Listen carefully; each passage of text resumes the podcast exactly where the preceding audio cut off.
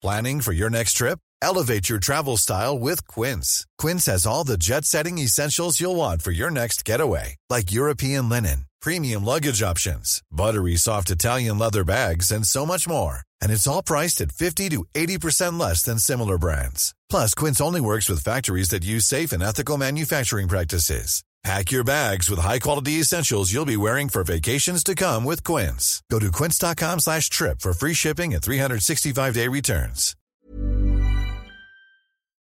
Nous sommes en guerre. Moi, moi, je, personnellement, je m'étouffe. Accélère Accélère Ils sont aux ordres du pognon Merci. Faut laisser la star tranquille.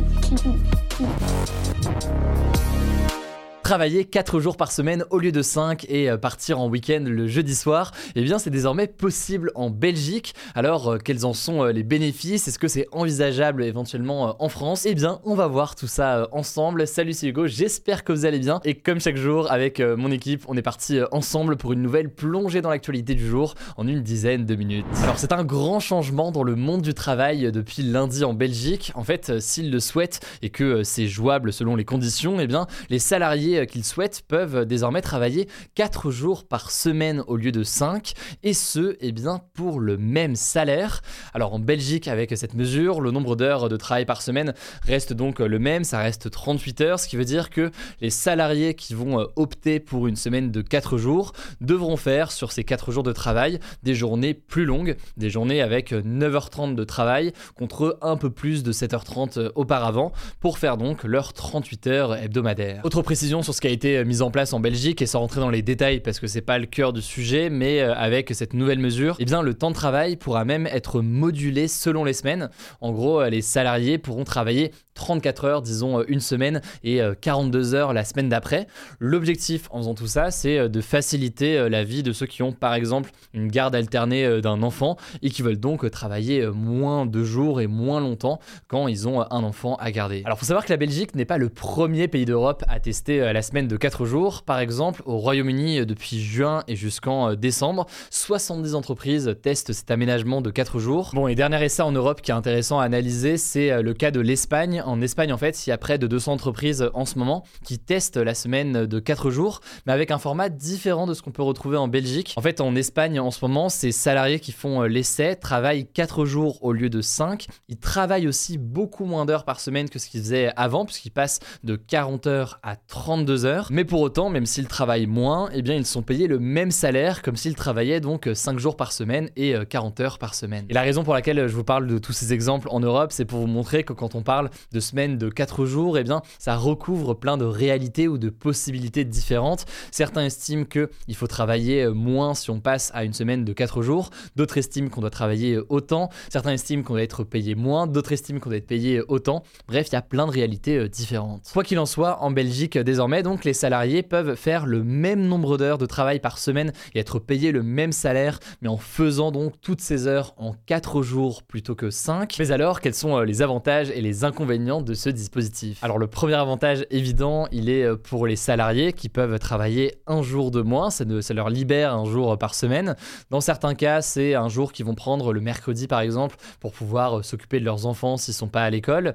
Dans d'autres cas, eh bien c'est l'idée par exemple de pouvoir être en week-end le jeudi soir et de se faire un long week-end de 3 jours. Forcément, tout ça peut être assez sympa. Le deuxième avantage que certains euh, soulignent, il est du côté euh, des patrons ou des entreprises. En effet, passer à 4 jours de travail par semaine pourrait permettre d'obtenir davantage de motivation de la part euh, des salariés dans leur travail, avec l'idée donc d'avoir un repos plus grand qui leur permet de prendre du temps pour eux et donc d'être davantage motivés quand ils reviennent au travail lundi. Alors là-dessus, il y aura plus d'études pour détailler tout ça dans les prochains mois et les prochaines années, mais on sait par exemple que euh, le vendredi est en général une journée moins productive puisque euh, le week-end arrive et surtout la semaine a été euh, souvent longue. Bon, et troisième avantage qui est avancé par certains économistes et qui là aussi fait débat, c'est l'idée que la semaine de 4 jours pourrait permettre de mieux répartir le travail dans la société et donc de faire baisser le chômage. Je vais vous donner un exemple assez simple. Imaginez qu'on passe à la semaine de 4 jours au sein de la rédaction et de mon équipe avec mes journalistes. Si, disons, cette semaine-là, c'est Blanche et Paul qui travaillent avec moi sur ce format-là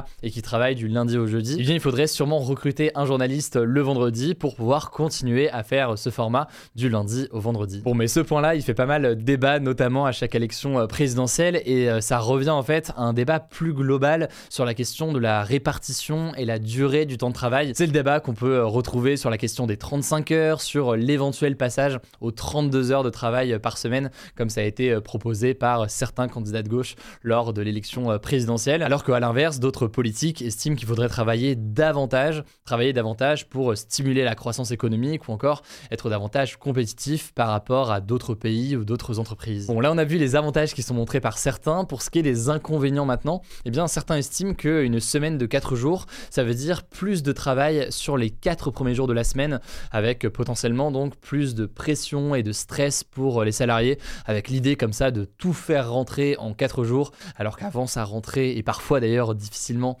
en 5 jours. Autre inconvénient de cette semaine de 4 jours, c'est qu'il euh, y a des secteurs d'activité où c'est parfois moins adapté, donc ce serait moins facile de faire comme ça 4 jours plutôt que 5, et donc ça pourrait créer des vraies euh, difficultés en termes d'organisation, notamment dans des structures ou dans des entreprises plus petites. Et puis dernier point, donc vous l'avez compris, du côté des entreprises, ça peut aussi euh, potentiellement entraîner des recrutements, ce qui dans certains cas est complètement possible, mais dans d'autres cas peut être plus difficile selon la situation de l'entreprise. Bref, en Belgique, on l'a dit, c'est pas obligatoire, mais c'est désormais possible pour euh, les volontaires. Alors, une fois qu'on a dit tout ça, est-ce que ce dispositif pourrait euh, finir par arriver en France? Alors, pour l'instant, rien n'a été fait euh, en ce sens au niveau euh, du gouvernement français.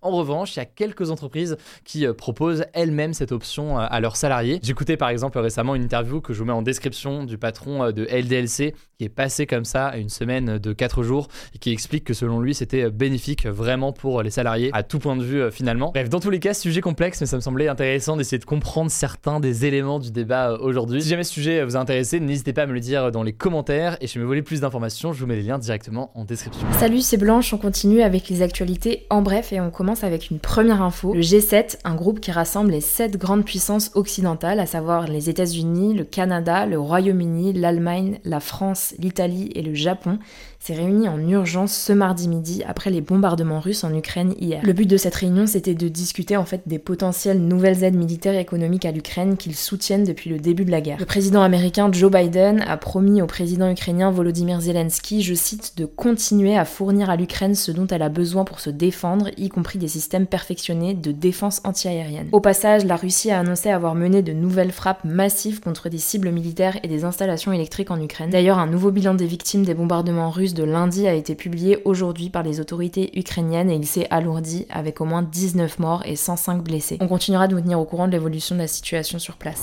Deuxième actu, et ça concerne l'environnement, des régions entières d'Afrique du Nord, d'Asie du Sud et d'Asie du Sud-Ouest vont devenir invivables dans les prochaines décennies selon un rapport de l'ONU et de la Croix-Rouge publié ce lundi. En gros, à cause des vagues de chaleur qui deviendront de plus en plus intenses et fréquentes du fait du changement climatique, eh bien les limites sociales et physiologiques au-delà desquelles les personnes peuvent survivre vont finir par être dépassés. Et du coup, selon le rapport, les experts prévoient des taux records de mortalité liés à la chaleur extrême qui pourraient être, je cite, comparables d'ici la fin du siècle à tous les cancers. Bref, les deux organisations appellent les gouvernements à se préparer à ces futures vagues de chaleur à venir en réalisant aujourd'hui des investissements pour éviter un nombre important de morts. On avait fait un gros point détaillé sur ce sujet des zones invivables en juillet dans ce format des actus du jour, je vous mets le lien en description. Troisième actu, des traces de pollution atmosphérique peuvent se retrouver dans les poumons et le cerveau des bébés dans le ventre de leur mère selon une nouvelle étude parue dans la revue The Lancet Planetary Health. Pour faire simple, les particules polluantes qui se trouvent dans l'air et qui sont respirées par les femmes enceintes peuvent se retrouver dans le foie, les poumons et le cerveau de leur fœtus. Elles passeraient en effet des voies respiratoires de la mère au placenta jusqu'au cordon ombilical et ce alors que le fœtus n'a même pas encore eu sa première respiration. Alors il y a encore d'autres études qui doivent être menées, mais cette présence de pollution atmosphérique dans les organes du fœtus pourrait augmenter les risques de donner naissance à un enfant mort-né, prématuré ou qui a des troubles du développement cérébral. Quatrième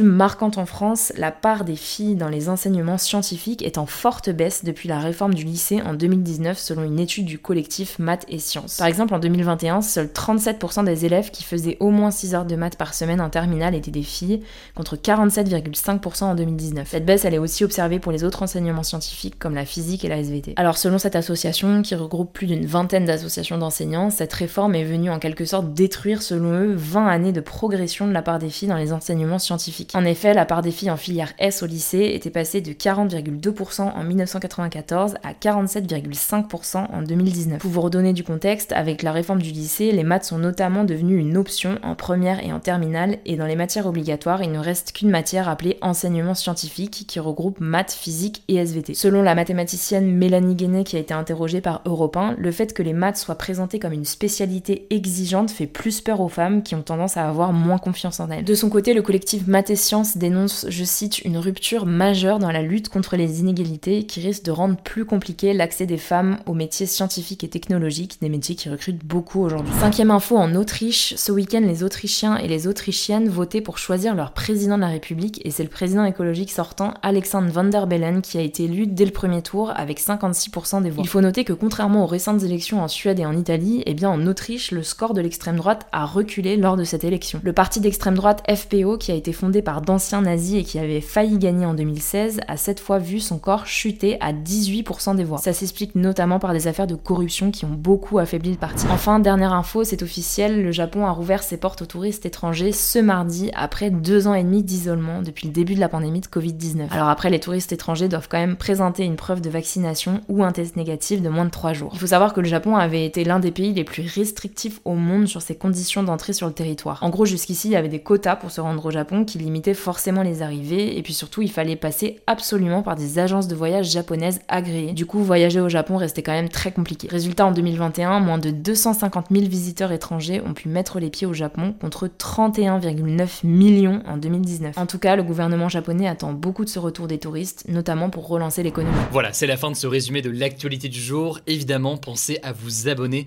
pour ne pas rater le suivant, quelle que soit d'ailleurs l'application que vous utilisez pour m'écouter. Rendez-vous aussi sur Et sur Instagram pour d'autres contenus d'actualité exclusifs. Écoutez, je crois que j'ai tout dit, prenez soin de vous et on se dit à très vite. Mom deserves the best, and there's no better place to shop for Mother's Day than Whole Foods Market. They're your destination for unbeatable savings, from premium gifts to show-stopping flowers and irresistible desserts. Start by saving 33% with Prime on all body care and candles. Then get a 15-stem bunch of tulips for just $9.99 each with Prime. Round out Mom's menu with festive rosé, irresistible berry chantilly cake, and more special treats. Come celebrate Mother's Day at Whole Foods Market.